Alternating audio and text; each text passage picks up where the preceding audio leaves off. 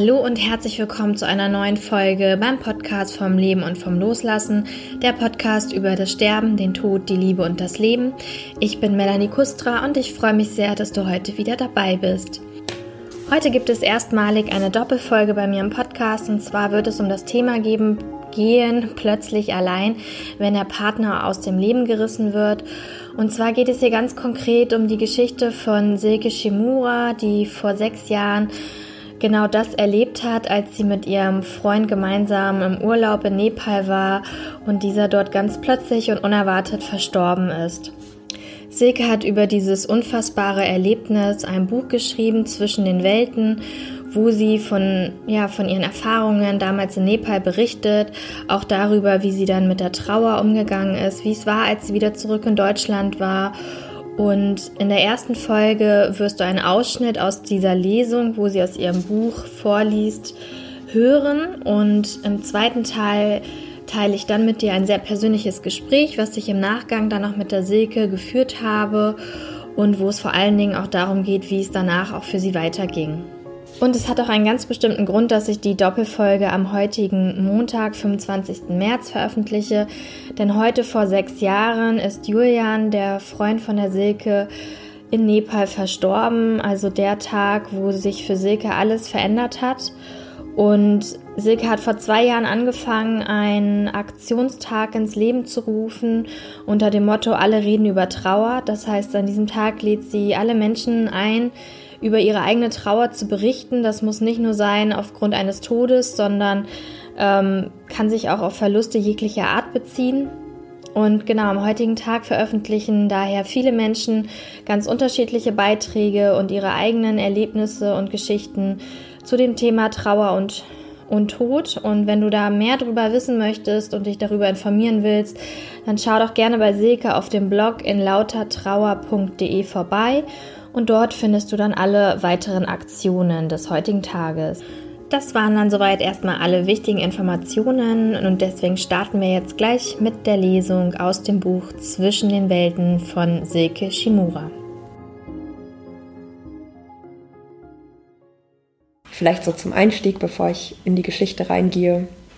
Ähm, ich war damals vor sechs Jahren, also es ist ja jetzt, wir haben heute Freitag, ich glaube, heute vor sechs Jahren bin ich gerade irgendwie von einer Geschäftsreise aus, aus der Türkei zurückgekommen. Ich war damals Produktmanagerin, Informatikerin, irgendwie was ganz anderes als jetzt. Ähm, und wir sind dann einen Tag später, also quasi morgen vor sechs Jahren, zusammen nach Nepal geflogen, mein Lebensgefährte und ich. Und einfach, um jetzt so den Rahmen zu setzen, wir sind damals hingeflogen. Ähm, es war mein dritter Besuch, glaube ich, in dem Land und ich kannte dort ähm, bereits Menschen, die ähm, sehr, sehr wertvolle Arbeit für Kinder gemacht haben. Also die haben Kinder von der Straße zu sich geholt oder aus sehr armen Verhältnissen, wo die Eltern sich nicht um sie kümmern konnten.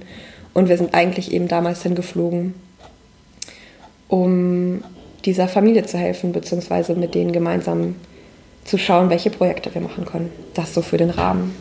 Und da waren wir damals in Pokhara in Nepal. bevor ich jetzt noch weiter rede, fange ich einfach mal an zu lesen.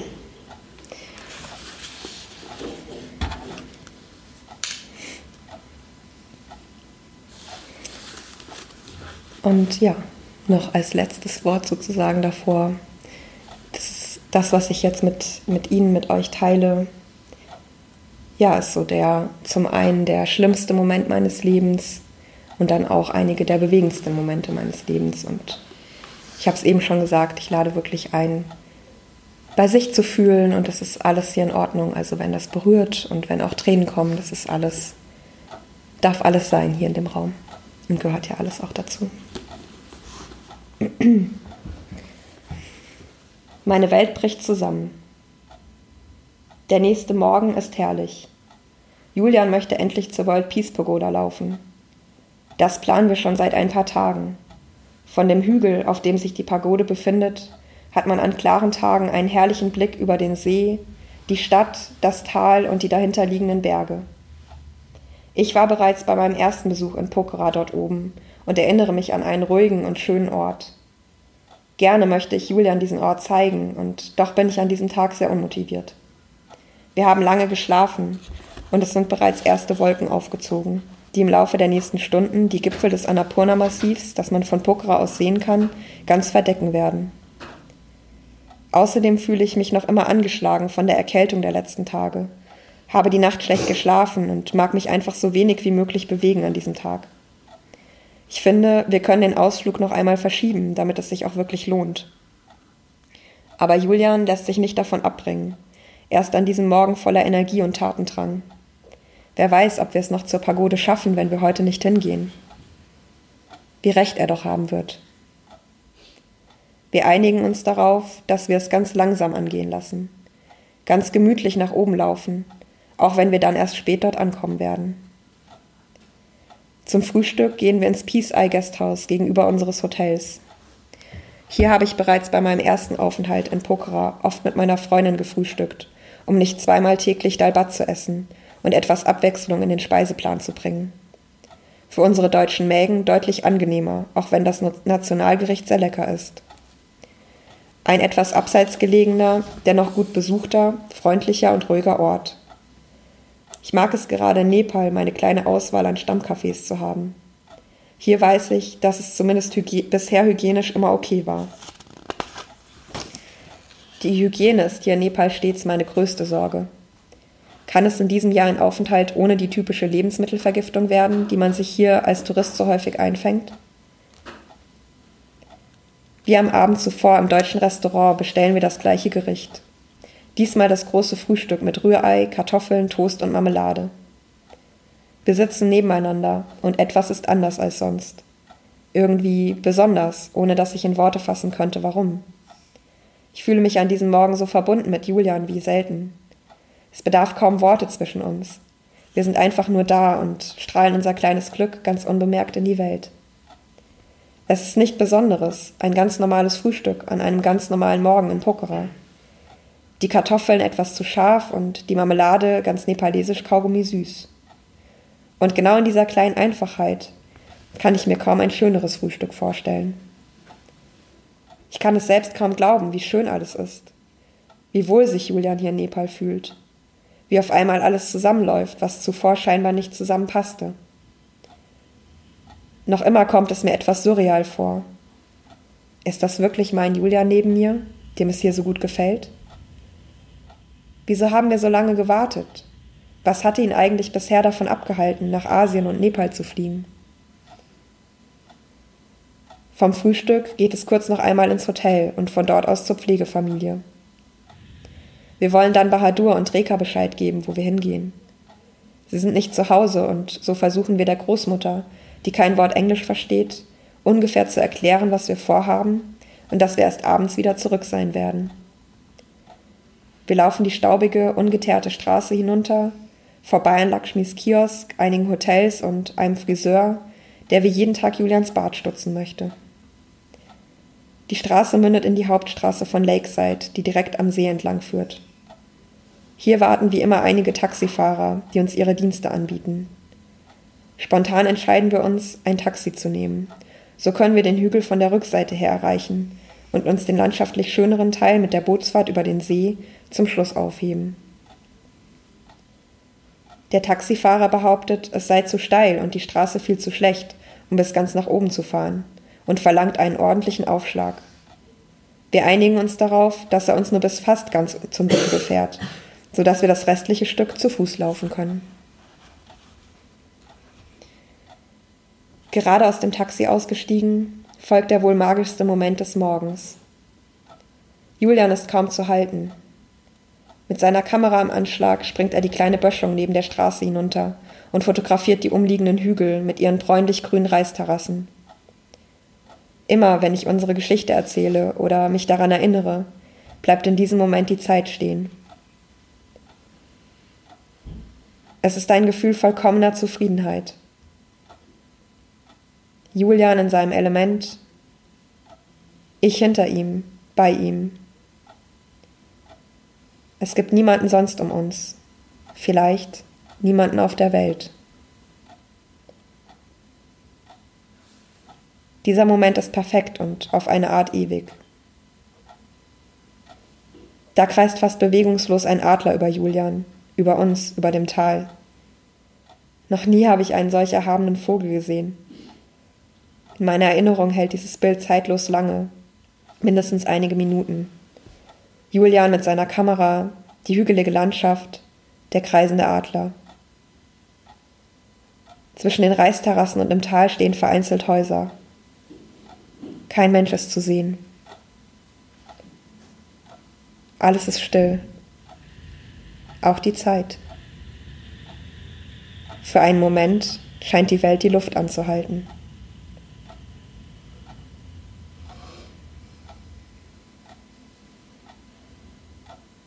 Irgendwann hat Julian genug Fotos gemacht und dreht sich um.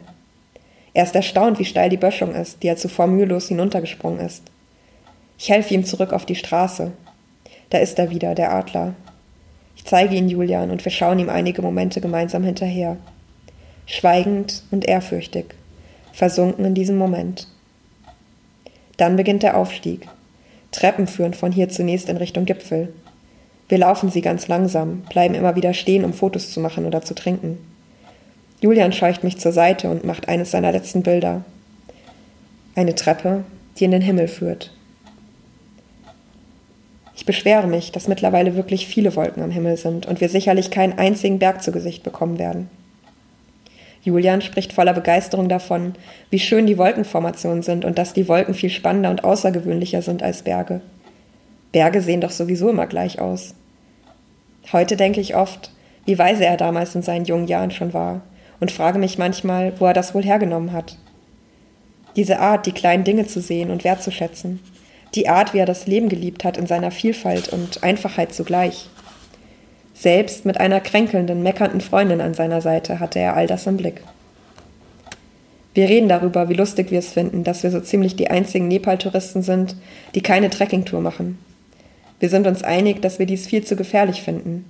Sollte auf dem Weg etwas passieren, ist man fernab jeder Hilfe. Wir finden es viel interessanter, die nepalesische Kultur am Fuße des Himalaya zu erkunden und planen stattdessen, bald eine Wandertour in den Alpen zu machen. Das Schicksal hat sich an diesem Morgen wirklich viel Mühe gegeben, uns seine Ironie zu zeigen.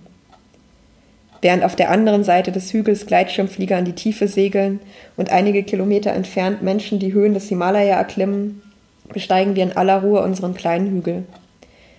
Die Treppen haben wir hinter uns gelassen, und vorbei an einigen strohbedeckten Hütten erreichen wir wieder die staubige Straße. Ich laufe leicht versetzt vor ihm und höre ihn nach wenigen Minuten sagen Ich glaube, ich muss mal kurz Pause machen. Beim Rumdrehen sehe ich Julia nur noch rückwärts auf die Straße fallen.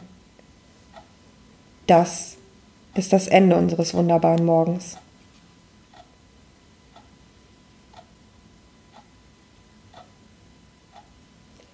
So schnell geht das. Ich habe mir nie Gedanken darüber gemacht, wie einfach und schnell so ein Leben zu Ende geht, gehen kann. Eben noch ein junger Mann, intelligent, energiegeladen und gesund und voller Freude am Leben, den Moment genießend, die kleinen Dinge wertschätzend. Und im nächsten Moment einfach tot. Wenn überhaupt, hatte ich Angst, dass mir selbst das passiert. Ich war doch immer die Schwache von uns beiden. Kränkelnd, klein, manchmal ein bisschen hilflos. Julian war immer auch mein Retter, mein Held gewesen. Wenn ich mir mit dem neuen Brotmesser fast die Fingerkuppe abgetrennt habe, genauso wie in den Zeiten, als ich sehr erschöpft auf dem Sofa lag und er mir Essen brachte. Und auf einmal ist er derjenige, der einfach umkippt. Lange habe ich das schlimme Gefühl mit mir herumgetragen, dass ich im entscheidenden Moment nicht seine Retterin und Heldin war. Aber ein kleiner, weiser Teil von mir weiß schon in dem Moment, als ich zu ihm eile und versuche, ihn wieder aufzuwecken, dass dies der Moment ist, in dem er stirbt. Ich will ihm nicht glauben. Wie unwahrscheinlich ist das auch schon. Menschen sterben doch nicht einfach so und erst recht nicht mein Julian hier und jetzt mitten in Nepal. Es kann nicht sein. Er wird ganz sicher gleich wieder aufwachen. Und doch bin ich mir rückblickend ziemlich sicher, dass dies der Moment war, in dem er wirklich starb und alles bereits zu spät war.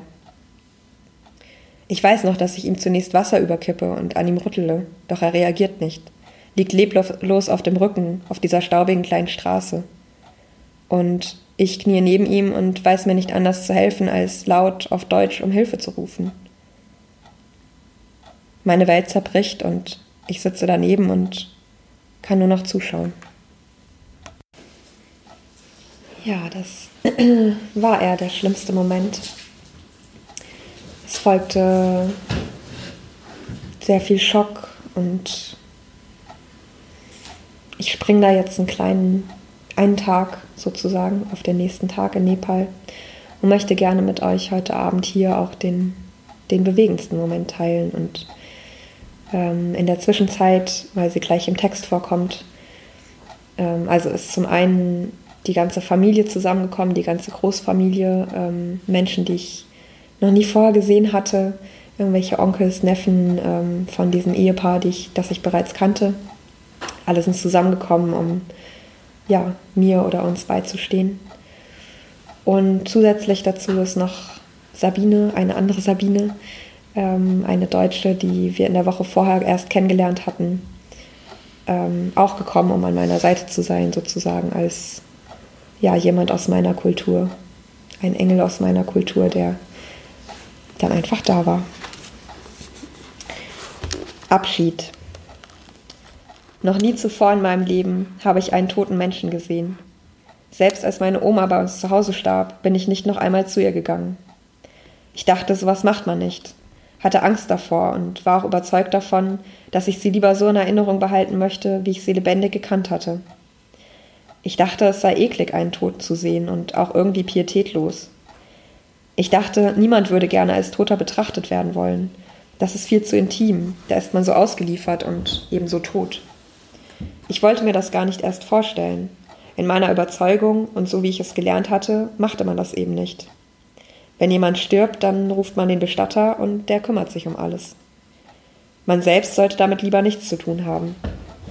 Ich glaube auch nicht daran, ich glaubte auch nicht daran, dass es nach dem Tod noch irgendetwas gab, dass es irgendwie weitergehen würde. Vielleicht schloss ich es nicht ganz aus, aber ich machte mir auch keine weiteren Gedanken darüber. Wenn jemand starb, dann war er eben weg und fertig. Hier in Nepal ist alles anders. Hier gibt es keine Bestatter, die man rufen konnte. Wenn ein Familienangehöriger stirbt, ist es Sache der Familie, sich um den Verstorbenen zu kümmern. Ich habe Julian sterben sehen, aber noch einmal zu seinem toten Körper zu gehen, das kann ich mir dennoch nicht vorstellen. An diesem Dienstag, ein Tag nach seinem Tod, ist es Sabine, die mich immer wieder dazu ermutigt, es doch zu tun. Obwohl ich mich sehr dagegen wehre, bleibt sie beharrlich dabei, dass sie denkt, es sei gut und wichtig für mich. Sie teilt ihre Erfahrung vom Tod ihr nahestehender Menschen mit mir und wie wichtig es war, sie noch einmal zu sehen. Ich will das alles nicht, will es vor allem nicht wahrhaben, dass wir über so etwas reden. Will es nicht wahrhaben, dass Julian tot ist und erst recht nicht noch einmal mit eigenen Augen sehen. Doch Sabine bleibt dabei. Immer wieder redet sie mit mir und auch mit Dan Bahadur, dass er es möglich machen soll. Ich weiß nicht mehr, wann der Zeitpunkt kommt, an dem mir klar wird, dass ich tatsächlich noch einmal zu ihm gehen werde. Irgendwann weiß ich es einfach. Weiß, dass Sabine recht hat und dass ich Julian noch einmal sehen muss. Vielleicht, weil es auf einmal diesen Punkt gibt, ab dem es nicht mehr möglich sein wird. Nach der Obduktion möchte ich ihn definitiv nicht mehr sehen. Und dann ist der Zeitpunkt gekommen, der letzte und einzig mögliche. Wir saßen den ganzen Tag schon so nah bei ihm, ohne es zu wissen. In meinem Kopf war die ganze Zeit noch die Vorstellung von einem furchtbaren, dunklen Keller, in dem er womöglich liegt. Jetzt umfasst Sabine meinen Arm. Dann Bahadur hält mich auf der anderen Seite und gemeinsam laufen wir ein paar Schritte von der Bank um eine Ecke in Richtung eines kleineren Gebäudes. Nur ganz am Rande bekomme ich mit, dass auch die restliche Familie, scheinbar sogar die anwesenden Polizisten, so viele Menschen, die ich in diesem Chaos und in meinem Schockzustand gar nicht alle zuordnen kann, mit uns laufen. Wir gehen um die Ecke und da ist dieses kleine Haus direkt vor uns. Sabine und ich vermuten, dass er wohl darin liegen muss. Ich weiß nicht, was ich fühlen soll, aber es beruhigt mich, dass sie an meiner Seite ist und in ruhigem Ton mit mir redet. Dann geht auf einmal alles ganz schnell. Rechts neben uns steht eine große Box, wohl eine Art Kühlbox. Diese wird geöffnet und aus der Mitte eine Schiene mit Auflage herausgezogen. Zugedeckt mit einem Tuch liegt Julians Körper darauf. Ich sehe ihn und ich weiß sofort, es ist seine Hülle. Er ist weg und es geht ihm gut. Und das, obwohl ich gleichzeitig wahrnehme, dass sie nicht mal sein Gesicht sauber gemacht haben. Er ist nicht irgendwie hergerichtet und doch sieht er friedlich aus. Jemand hat seine Augen geschlossen, seine Gesichtszüge sind entspannt. Nur ein bisschen blau sieht er aus. Das ist es auch, was mich sehen lässt, er schläft nicht nur. Er ist nicht mehr da. Alle Geräusche treten in den Hintergrund, als würde die Lautstärke heruntergedreht und alles wie in Watte getaucht in Zeitlupe ablaufen. Ich nehme auch die Menschen um mich herum nicht mehr wahr. Nur noch Sabine, die ist an meiner Seite. Wir stehen da und betrachten ihn. Und ich werde ruhig, ganz ruhig. Er ist nicht mehr da, so wie er vorher da war. Aber in dem Moment ist seine Seele da. Ich weiß nicht mehr, was ich zu Sabine sage. Sie erzählt mir später, dass sie zusammen mit Dan Bahadur die Menschen dazu gebracht hat, mir Raum zu geben. In einem Meter Abstand versammeln sie sich im Halbkreis um mich herum. Ich kriege davon bewusst nichts mit. Ein Teil von mir spürt die Anwesenheit als Beruhigung, vielleicht als eine Art getragen werden. Ich bin nicht alleine. Aber eigentlich gibt es nur noch Julian und mich. Ich berühre mit meiner linken Hand sein Haar, weil ich vermute, dass es sich noch genauso anfühlt wie immer, und das tut es auch. Ich kniee mich neben seinen Kopf und sage alles, was ich seit gestern zu ihm sagen will. Wie aus seinem Kopf heraus fließt eine Kraft durch meinen ganzen Körper. Wir verbinden uns. Das ist das Bild, was Sabine mir dazu gegeben hat. In ihrer Wahrnehmung ist es fast, als könne sie unsere Auren sehen, obwohl sie das sonst nicht kann. Auren, die sich verbinden ein farbiger Nebel um uns herum. Viel später erzählt sie mir, dass sie sich den ganzen Tag über sehr sicher war, dass es wichtig für mich sei, Julian noch einmal zu sehen. Wie besonders dieser Moment dann sein würde, damit hatte auch sie nicht gerechnet. Ein besonderer, intensiver Moment, den auch sie nie vergessen wird. Sie beschreibt es als unsere Seelen, die eins werden. Und ich finde dieses Bild schön. Vielleicht hat seine Seele wirklich dort auf mich gewartet um sich zu verabschieden, um mir noch einmal ganz nahe zu sein. Beide gleich geschockt über das Geschehene und er doch in der Position, mir Kraft geben zu können. Ich sage ihm, dass ich ihn liebe, immer wieder. Und ich sage ihm, dass auch daheim alle ihn lieben. Auf einmal ist ganz viel Ruhe in mir. Ich kann ihm alles sagen, was gerade da ist, und ich kann ihn spüren, und er gibt mir Kraft. Sie fließt durch meine Hand in meinen Arm und von dort in meinen ganzen Körper. Wieder so ein völlig zeit- und raumloser Moment. Nur Julian, ich und diese Verbindung, diese Kraft und diese Liebe. Vor mir liegt seine Hülle und seine Seele ist da, um sich von mir zu verabschieden. Es ist der wohl bewegendste Moment meines Lebens. Er ist da und hat gewartet, bis ich komme. Er wollte nicht gehen, aber es war schon zu spät. Er war schon auf der anderen Seite und doch hat er noch gewartet, ist da, durchströmt mich in Form einer wärmenden Kraft. Unsere Verbindung ist in diesem Moment ist von außen beinahe sichtbar. Alle Geräusche, die vorher da waren, sind auf einmal wie in weiter Ferne. Die Zeit bleibt stehen und gibt uns den Moment, den wir brauchen, um uns voneinander zu verabschieden und miteinander zu vereinen. Ein magischer und heiliger Moment.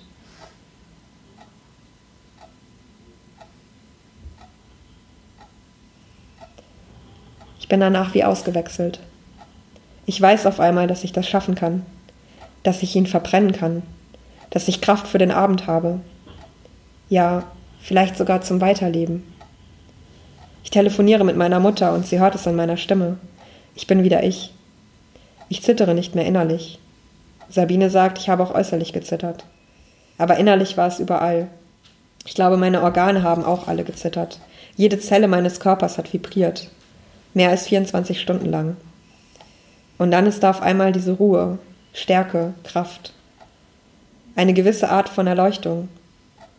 Ich weiß auf einmal, ich weiß, dass es tatsächlich passiert ist. Ich weiß, dass er trotzdem noch da ist und nicht einfach aufgehört hat zu existieren. Ich weiß, dass wir verbunden sind und bleiben. Ich spüre die Liebe, die zwischen uns weiterfließt. Ich weiß, dass sein Körper nur seine Hülle war und ich weiß, dass ich es schaffen kann die Verbrennung seines Körpers und auch den Heimweg nach Deutschland. In dem Moment glaube ich zum ersten Mal an ein Weiterleben nach dem Tod. Ändert sich meine ganze Sicht auf das Leben. Von diesem Moment aus gehe ich weiter.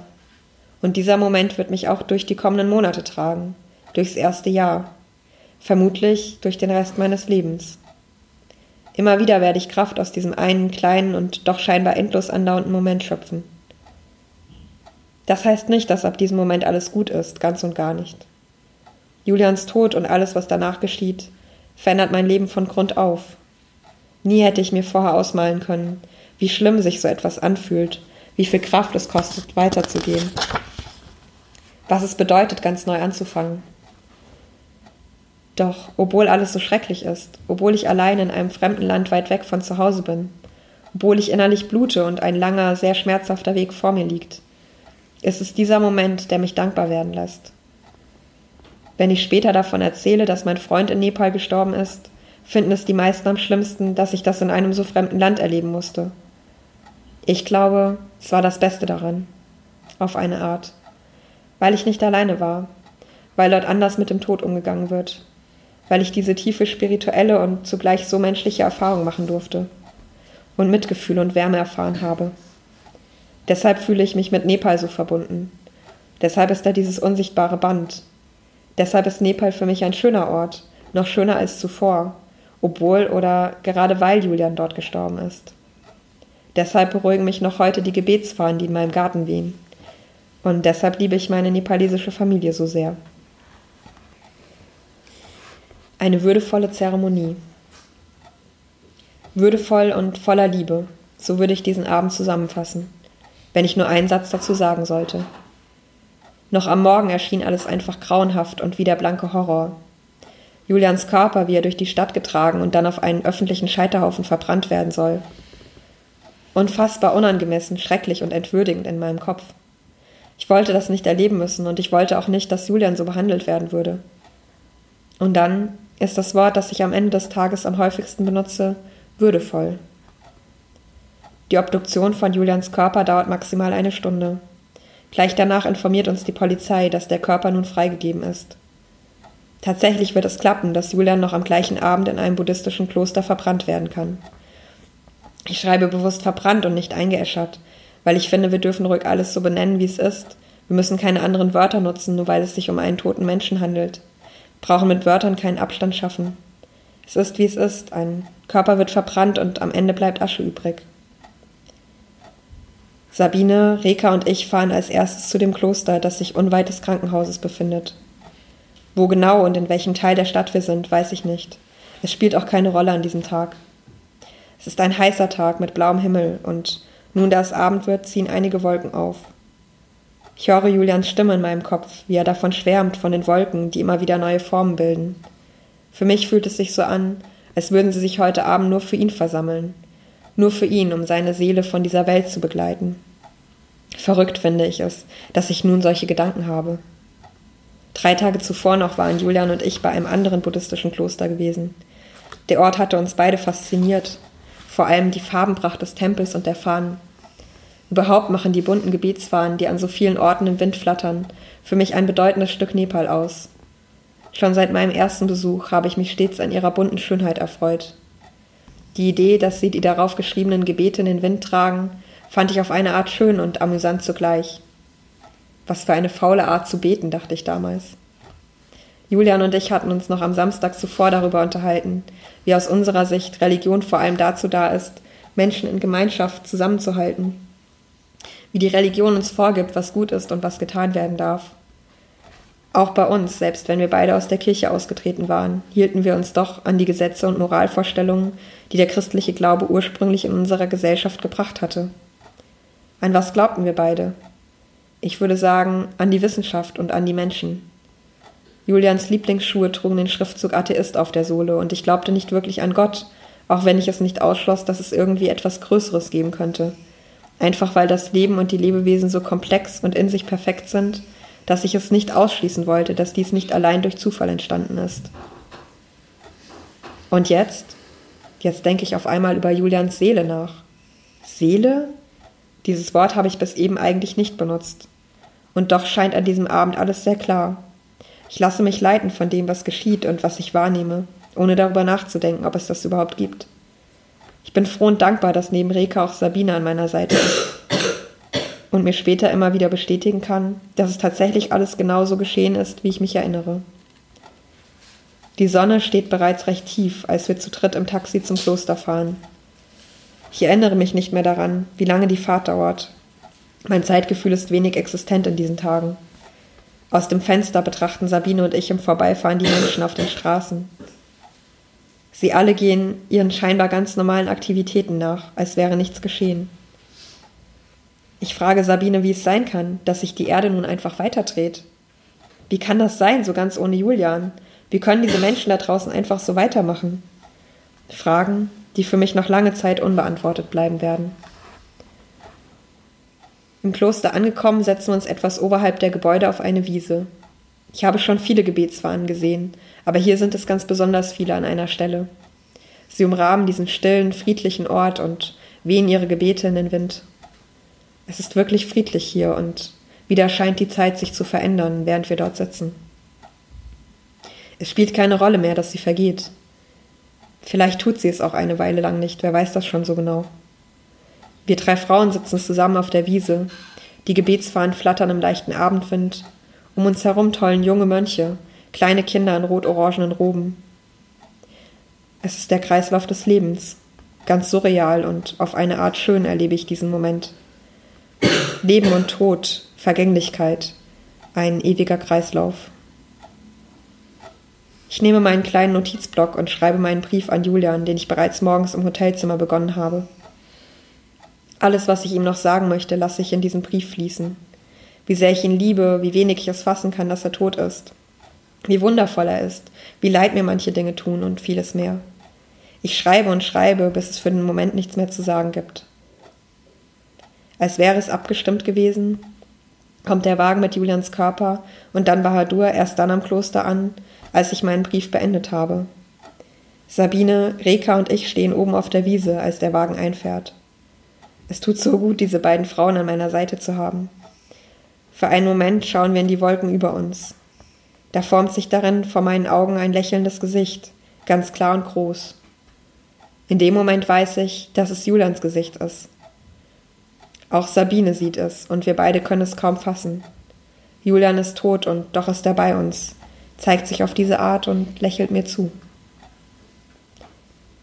Die Männer haben Julians Körper in weiße Leinentücher gewickelt und in einem Taxi zum Kloster gefahren. Ein Teil von ihnen hebt ihn nun gemeinsam auf eine Trage aus Holz und bindet ihn für den Transport daran fest, während die anderen sich daran machen, große Holzstücke von einem Stapel neben dem Klostergebäude den Weg nach unten zu tragen dorthin, wo Julians Körper verbrannt werden soll. Sie möchten nicht, dass ich zu nahe komme oder gar mithelfe. Diese Aufgaben sind offensichtlich Männersache und ich soll, so gut es geht, geschützt werden, nicht unnötig belastet. Dennoch möchte ich wissen, was geschieht. Konnte ich noch am Morgen mir nicht ansatzweise vorstellen, bei dieser Zeremonie dabei zu sein oder dass sie überhaupt stattfinden würde, so möchte ich jetzt alles mitbekommen. Ich möchte dabei sein, Julian ganz nahe sein und nichts verpassen. Alles geschieht mit sehr viel Vorsicht. Ich habe das Gefühl, dass sie Julian wie einen eigenen Sohn, einen Familienangehörigen behandeln. Auch ich bin Teil der Familie. Was würde ich jetzt ohne sie machen? Es braucht eine Familie, die sich um den Verstorbenen hier kümmert.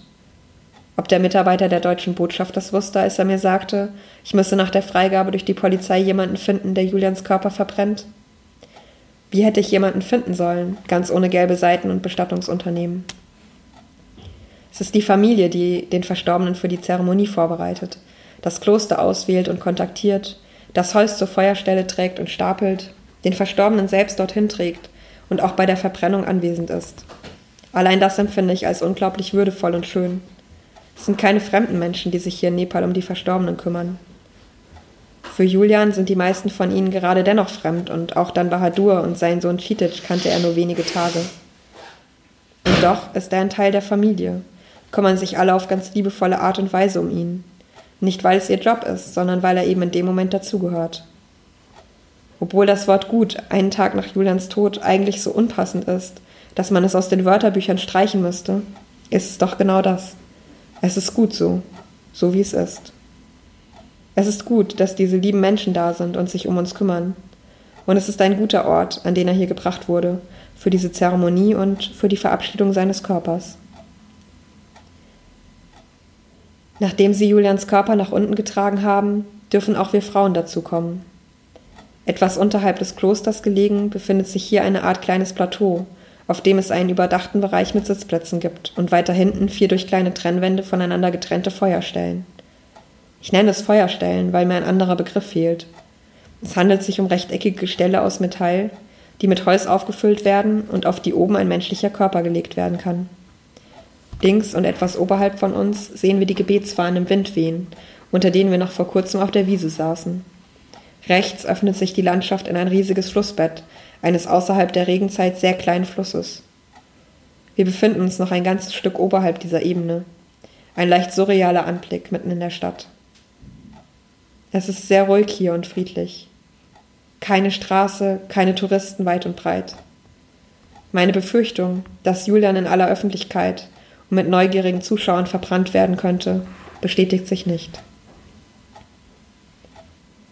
Julians Körper liegt am hinteren Ende des Plateaus neben der letzten Feuerstelle. Es ist der schönste Platz, wenn man hier überhaupt von schön sprechen kann. Den ganzen Abend benutze ich immer wieder Worte, die nicht ganz zu passen scheinen, in Ermangelung von Worten, die das, was ich hier erlebe, auch nur ansatzweise ausdrücken könnten. Es ist alles gleichzeitig. Schön und schrecklich traurig, würdevoll und voller Schmerz, in Liebe verbunden und grausam voneinander getrennt. Nach einer Nacht des Schocks überwiegt hier an diesem friedlichen Ort weiterhin die Ruhe auf eine ganz seltsame und zugleich wohltuende Art und Weise. Sie durchströmt mich und gibt mir Kraft, wo ich dachte, keine mehr zu haben. Ich gehe zu Julians Körper und lege meinen Brief auf seine Brust. Wie surreal, dass dieses weiße Paket mein Julian sein soll. Ich kann es gleichzeitig nicht begreifen und weiß es doch ganz genau, dass er es ist, der hier so leblos liegt und nie mehr mit mir reden wird. Nie mehr verstehe ich in diesem Moment noch nicht in seiner vollen Bedeutung. Noch einmal drücke ich meine Hand auf die Stelle, an der bis vor kurzem noch sein Herz geschlagen hat. Dieses Herz, das sich von einem Moment auf den nächsten dazu entschieden hat, damit aufzuhören. Ich kann ihn spüren, er ist nicht mehr da und ganz nah zugleich. Ich lege eine Blüte zu meinem Brief auf seine Brust und Reka und ihre Schwägerin streuen weitere Blüten über Julians Körper. Sabine und Reka bleiben an meiner Seite, als wir zurück nach vorne zu den Bänken gehen und uns vor den beiden Mönchen versammeln, die mit uns nach unten gekommen sind. Gemeinsam halten sie eine Puja, eine buddhistische Zeremonie mit Gebeten für Julian ab. Monotone Sprechgesänge, Räucherstäbchen, Kerzen, kleine Rituale mit Reis und verschiedenen Gegenständen von Mönchen in dunkelroten Roben. Reke hält den Arm um mich, alle sind dabei. Ich sitze und weine. Ich verstehe kein Wort, und doch berührt es mich, was auch immer hier genau geschieht. Mein Verstand hinterfragt nicht mehr. Ich bin einfach nur noch da, fühle, weine und lasse geschehen, was hier heute geschehen soll. Zwischendurch laufe ich einmal mit den Mönchen zusammen zur Feuerstelle und verteile auf ihre Anweisung hin Räucherstäbchen zwischen den Holzblöcken. Irgendwann heben die Männer Julians Körper auf das Gestell. Da liegt er nun, eingehüllt in Weiß, auf einem Stapel von Holz.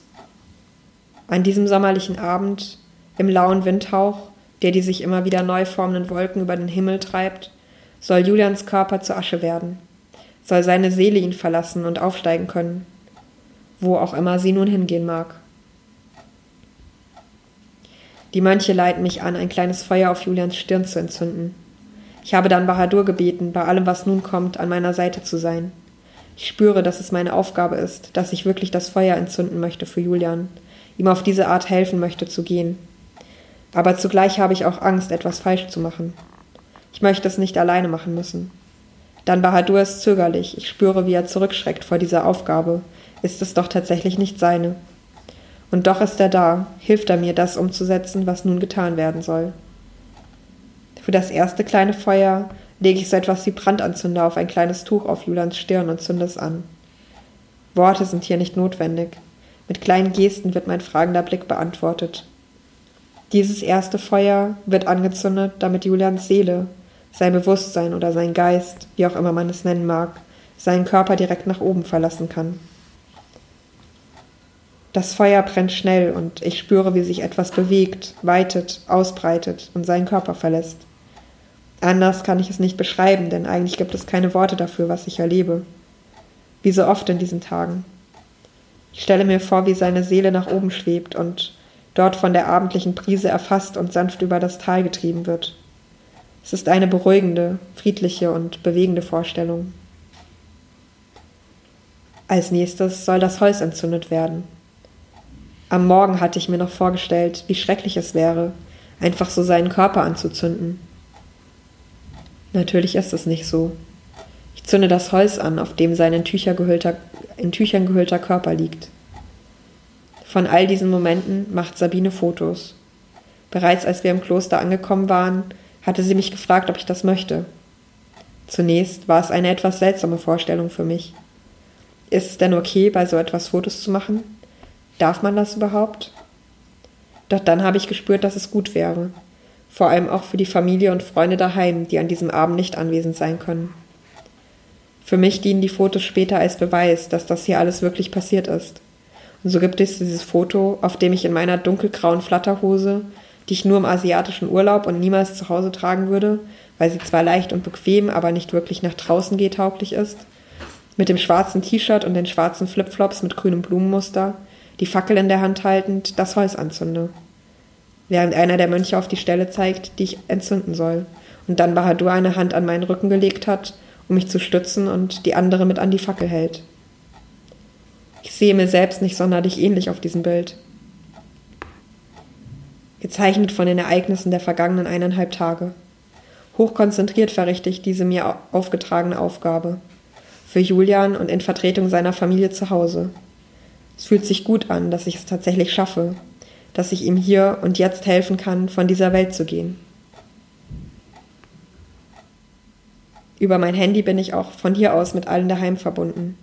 Noch vor der Zeremonie habe ich per SMS Bescheid gegeben, dass es gleich losgeht, dass zwei buddhistische Mönche für Julian beten werden und dass sich doch alle daheim ebenfalls zusammensetzen sollen, eine Kerze entzünden und an ihn denken. Jetzt ist es spürbar, dass alle in Gedanken bei Julian und hier in Nepal sind. Der ganze Ort, die Luft ist angefüllt mit Liebe. Julians Liebe, meiner Liebe, der Liebe der Familie hier in Nepal und der Liebe seiner Eltern, seines Bruders, meiner Eltern, meines Bruders und aller anderen, die jetzt in diesem Moment im Herzen bei ihm sind. Es ist überwältigend. In all seiner unglaublich traurigen Tragik ist dieser Moment so wunderschön, dass es fast weh tut. Ja, das waren einige Eindrücke von dem, was ich damals in Nepal erlebt habe. Ich bin dann ein paar Tage später auch schon wieder zurück nach Deutschland geflogen und trotzdem obwohl es eigentlich nur vier Tage waren in dieser Intensität, ähm, ja, ist da einfach unglaublich viel passiert. Ähm, und ich mag jetzt, wo wir so viel Zeit sozusagen zusammen in Nepal verbracht haben auf diese Art, mm, noch ein bisschen davon erzählen, wie sich das angefühlt hat, zurück in Deutschland zu sein, weil das für mich auch dazugehört. Also das Buch ist ja auch insgesamt ziemlich dick, ähm, weil es einfach ein sehr langer Weg für mich war und ich das ähm, oder es mir ja ein Anliegen ist, auch darüber zu erzählen, wie sich die Trauer anfühlt und wie schwer das sein kann, damit in dieser Welt hier zu sein. Und ich habe, als ich damals in Nepal war, sehr viel Wärme empfunden, auch weil die Menschen so nah waren, auch körperlich so nah ähm, was hier in Deutschland eher unüblich ist. Und, und da zähle ich mich auch dazu, ich bin ja selbst Deutsche. So.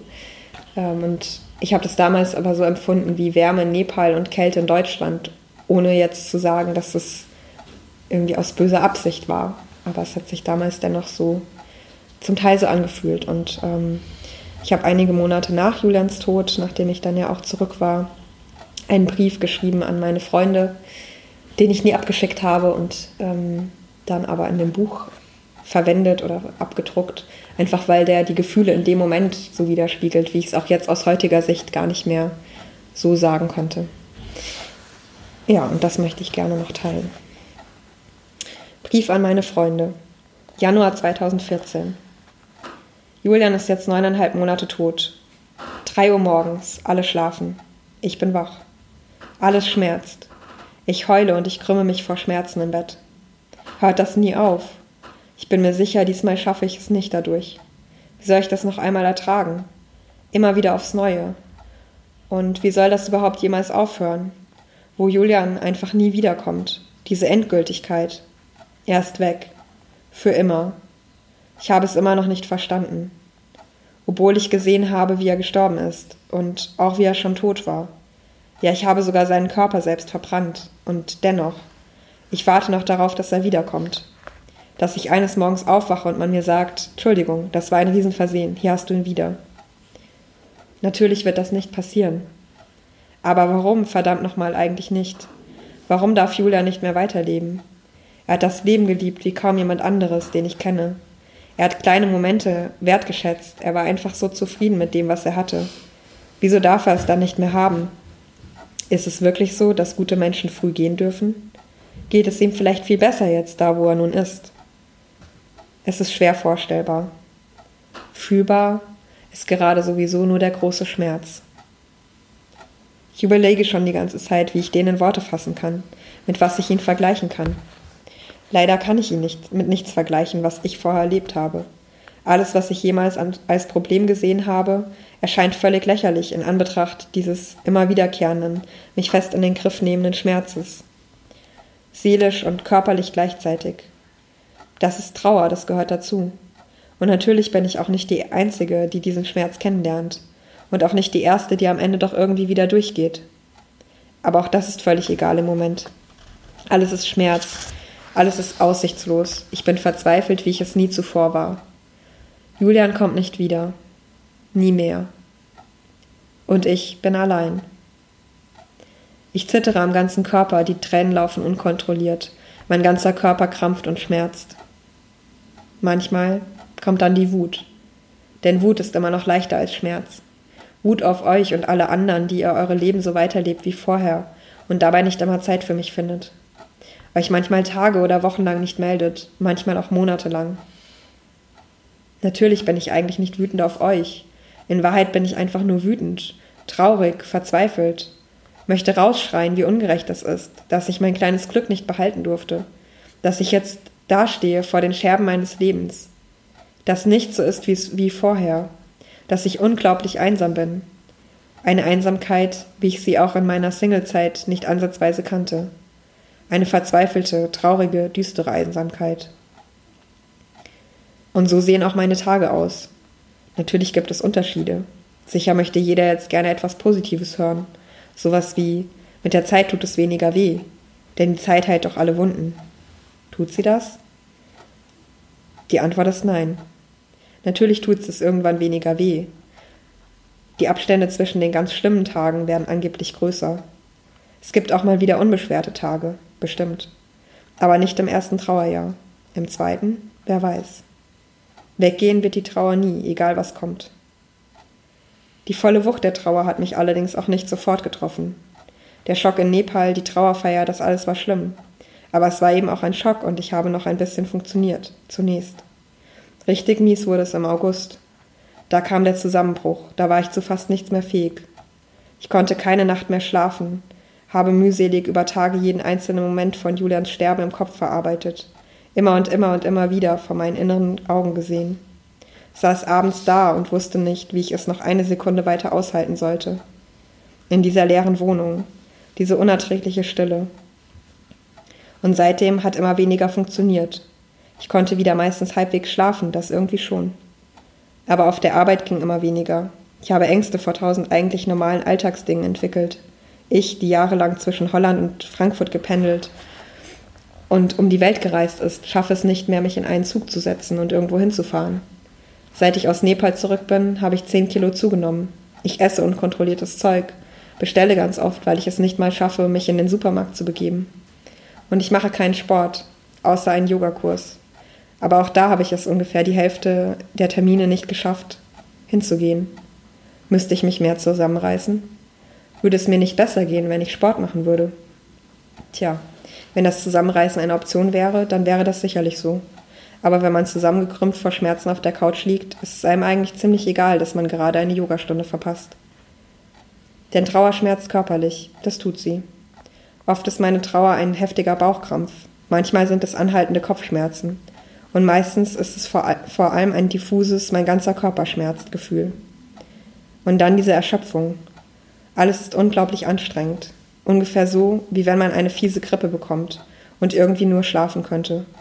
und schon aufstehen und Tee kochen ultra anstrengend ist. Nur eher so permanent.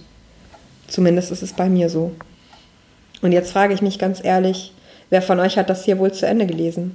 Es ist ungemütlich und macht Angst. Aber mir ist es passiert. Ich muss damit leben. Ich klammere mich an mein Handy, immer in der Hoffnung, dass sich irgendwer bei mir meldet. Lächerlich? Verzweifelt? Erbärmlich? Ja, das bin ich jetzt wohl alles. Ein Schatten meiner selbst. Es kostet mich unglaublich viel Kraft, auf andere, auf euch zuzugehen. Ich habe einige Hilferufe versucht, auch wenn ich mich gleichzeitig auch zu meinem eigenen Schutz zurückgezogen habe. Ich hatte bei vielen von euch das Gefühl, ihr lasst mir Ruhe. Lasst ihr sie mir, weil ihr denkt, dass es richtig und gut für mich ist?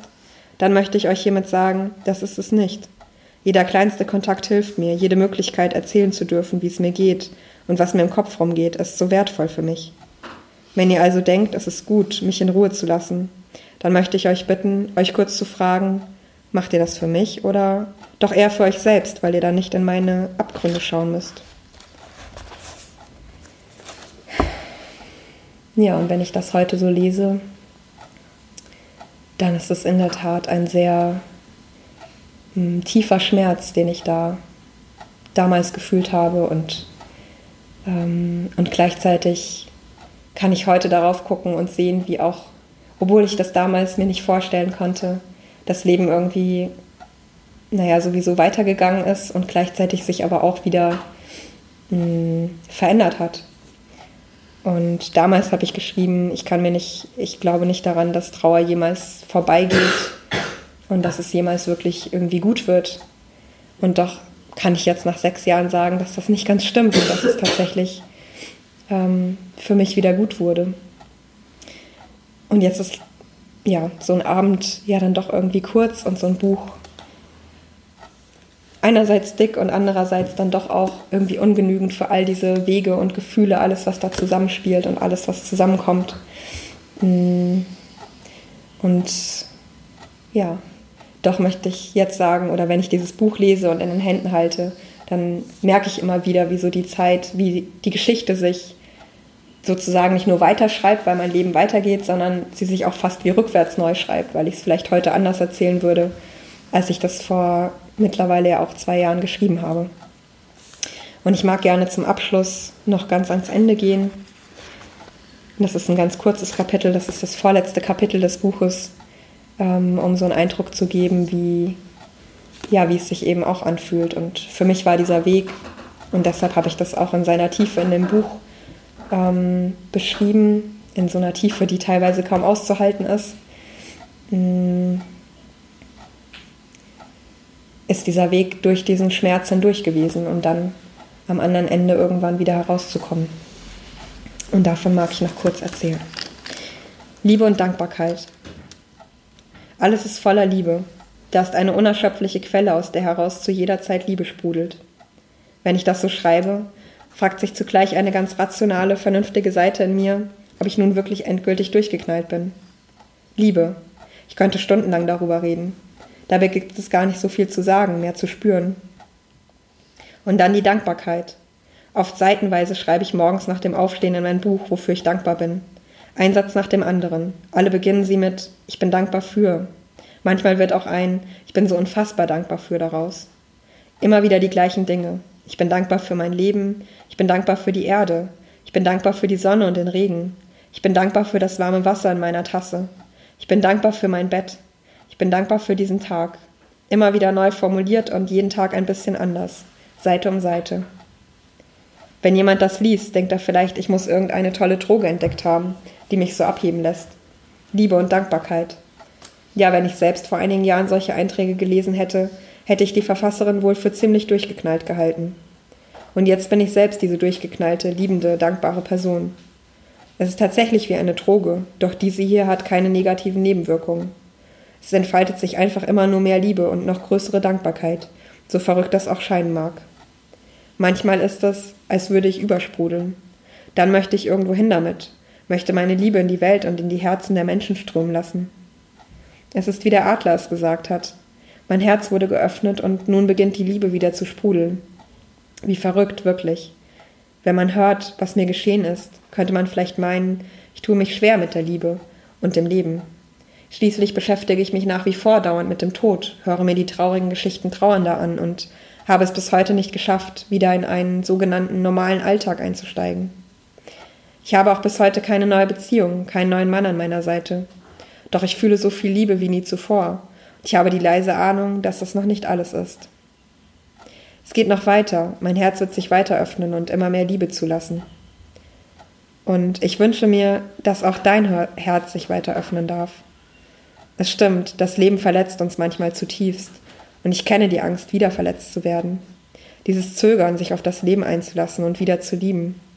Denn schließlich könnte doch alles wieder genommen werden, könnte morgen die eigene Welt wieder einstürzen. Doch die Liebe hört ja nicht auf. Sie kennt keine Grenzen und keinen Tod.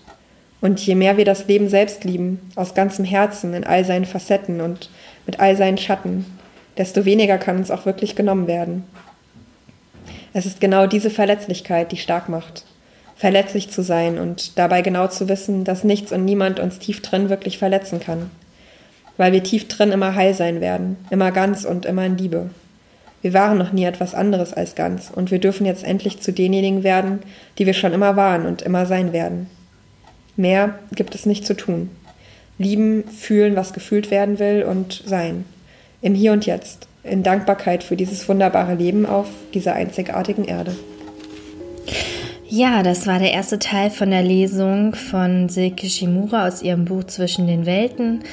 Ich empfehle dir auf jeden Fall auch noch den zweiten Teil anzuhören, denn ich hatte ein paar Tage nach der Lesung noch die Gelegenheit, mit Silke zu telefonieren und ihr nochmal ganz persönliche Fragen auch zu stellen. Und ja, es ist ein ganz berührendes und ehrliches Interview geworden und ich lade dich herzlich ein, dir das auch nochmal anzuhören. Und wenn dir die Folge gefallen hat, dann würde ich mich wie immer natürlich freuen, wenn du sie mit deinen Freunden oder deiner Familie teilst und bis dahin wünsche ich dir jetzt erstmal alles Liebe und Gute und freue mich, wenn du das nächste Mal wieder einschaltest bei Vom Leben und vom Loslassen.